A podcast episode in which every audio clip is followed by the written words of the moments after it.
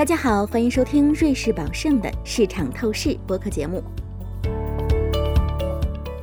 嗨，大家好，欢迎回到超越市场播客二剧集标题：投资未来的赢家。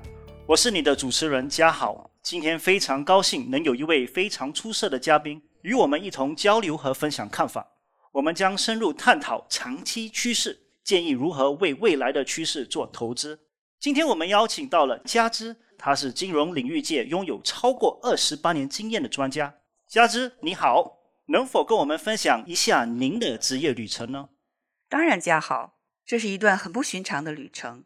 我已经在金融领域探索超过了二十八年，我的职业经历覆盖了不同的角色。首先，我在瑞士银行当过买方投资分析师，然后又到 f u n d a b l e 资产管理公司担任基金经理，做了十一年。管理日本股票基金和亚洲可持续资金，然后呢，在二零一一年我加入了宝盛银行，首先主管增长市场投资，然后转到研究部门，负责趋势和未来发展方向研究，最后成为了下一代趋势投资解决方案的主管。好，那现在你能为我们详细介绍一下未来的赢家大趋势和你的信念吗？当然，未来赢家的概念是关于识别塑造未来的趋势。我们将这一概念分解为五个关键主题：亚洲崛起、数字技术异军突起、能源转型、养活全世界和生活方式的转变。每个主题都包含了令人兴奋的子主题，这些子主题蕴藏着巨大的潜力。例如，在数字技术异军突起，我们特别看好云计算和人工智能。此外，还有网络安全、五 G、互联网、自动化和金融科技。这些趋势不仅仅是流行词汇，它们是未来的基石。谈到能源转型，我听说你考虑的副主题包括清洁能源和未来出行，而养活世界的范围内包括食品技术、农业肥料和动物健康。最后，在生活方式的转变，你将考虑数字健康和基因组学。我的理解是对的吗？是的，这绝对正确。好，所幸我有做足我的功课。那么现在我们就把焦点放在人工智能和云计算这些趋势，在今年引起了很多投资者的关注。您认为他们是短暂的，还是可以持续的长久的趋势呢？实际上，人工智能并不是新概念，它早在一九六零年就已经存在了。但是最近的一些发展，比如互动式的人工智能模型推出，引发了人们的兴趣。以 ChatGPT 为例，它使人工智能变得具体。丰富又有互动性，我们还只是触及了表面。人工智能解决方案的潜力巨大，云计算和人工智能紧密相连。我们预计对人工智能解决方案的需求将飙升，推动芯片设计、半导体设备、云基础设施等领域的创新和发展。所以，回答您的问题，这些趋势肯定会持续存在。在这里，想要分享一个有趣的事实。你知道这一个播客的脚本是由 Chat GPT 设计的吗？它是有形和互动的，将我们最初的采访脚本转化为更流畅的对话，这真的是令人难以置信。因此所见，你可以看到人工智能已经在目前产生了对我们的影响，而且将来可能会继续产生更大的影响。现在我很想听听看您对于数字医疗和基因组学的见解，您对这些改革能力的趋势有什么看法？数字医疗和基因组学正在重塑医疗领域。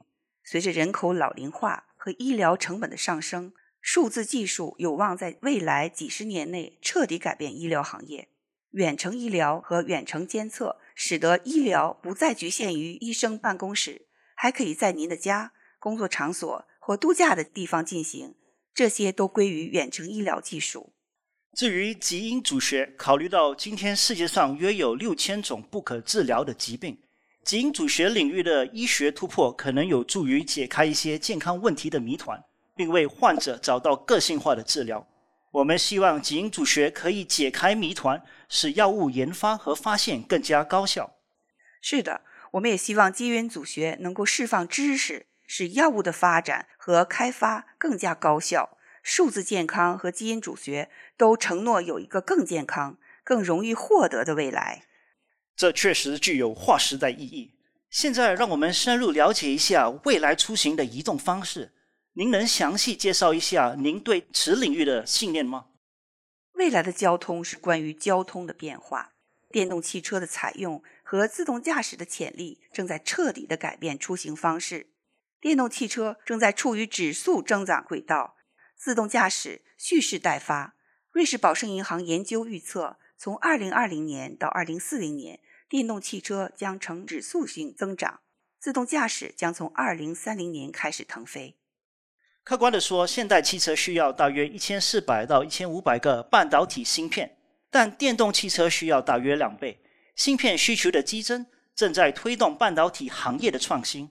因此，正如我们所看到的，移动的未来将是电动的、自主的和技术驱动的。有谁会想到现在路上会有那么多的特斯拉电车？好吧，现在转个话题，让我们谈谈加之您的投资方式。我们的投资方法是结合自上而下和自下而上的分析。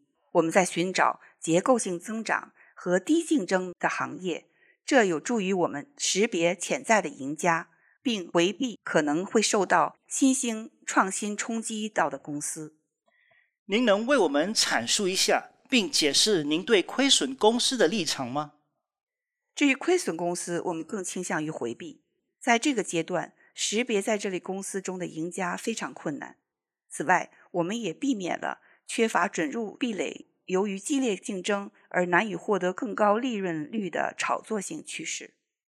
您的方法非常全面，并专注于长期的成功。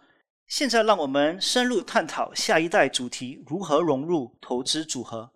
你认为这是核心解决方案，还是卫星解决方案呢？下一代主题投资。为扩户的投资组合增加了增长元素和多样化效益，这是一个出色的卫星投资选择，适于寻求全面的主题解决方案的人。这种方法捕捉了全球关键超级趋势的增长潜力，同时相对于单一主题策略具有较低的波动性，这特别适合能够经受住市场波动的长期投资者。那现在让我们聊聊地理分布。这些长期趋势是否集中在特定的国家或区域？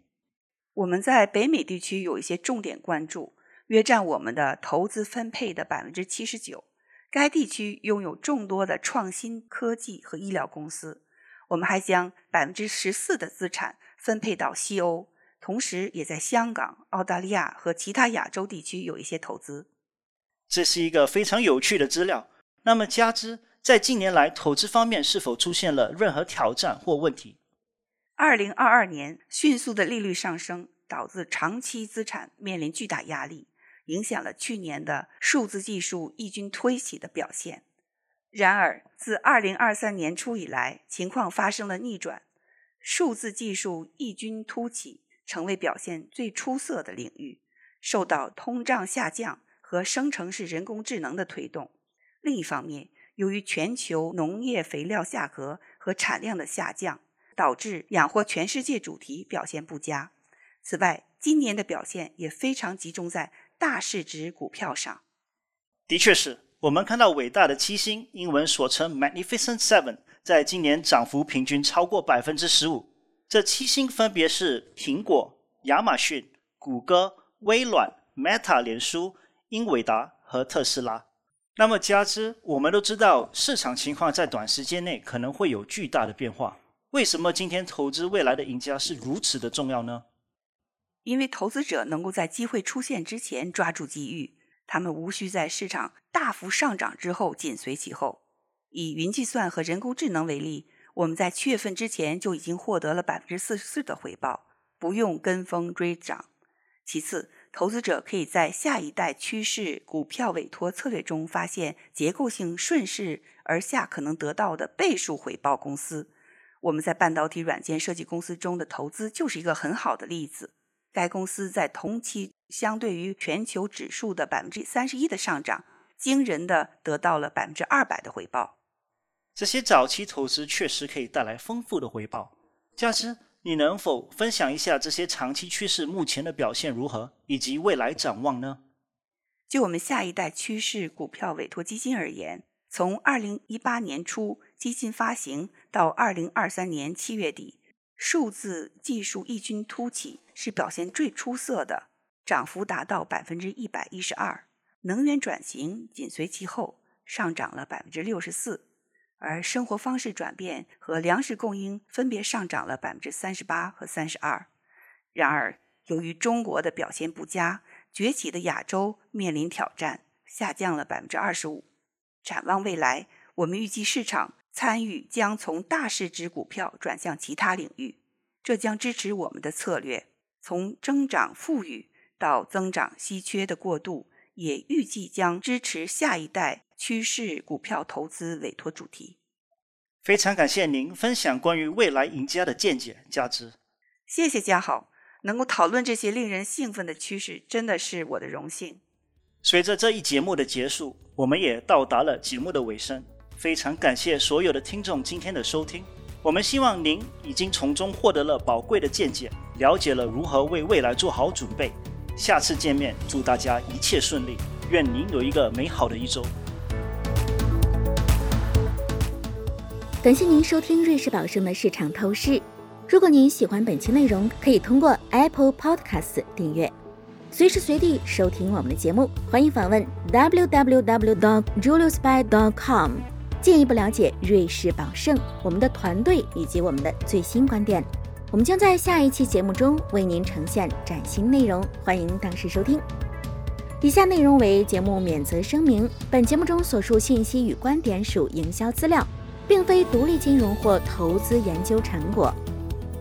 本节目内容仅供参考，并不构成经由或代表瑞士宝盛发出的买卖任何证券、证券相关衍生工具及其他产品。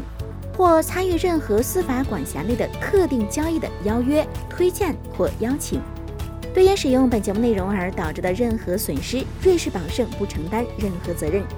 请访问 www.juliusby.com/legal/podcast 了解更多重要法律信息。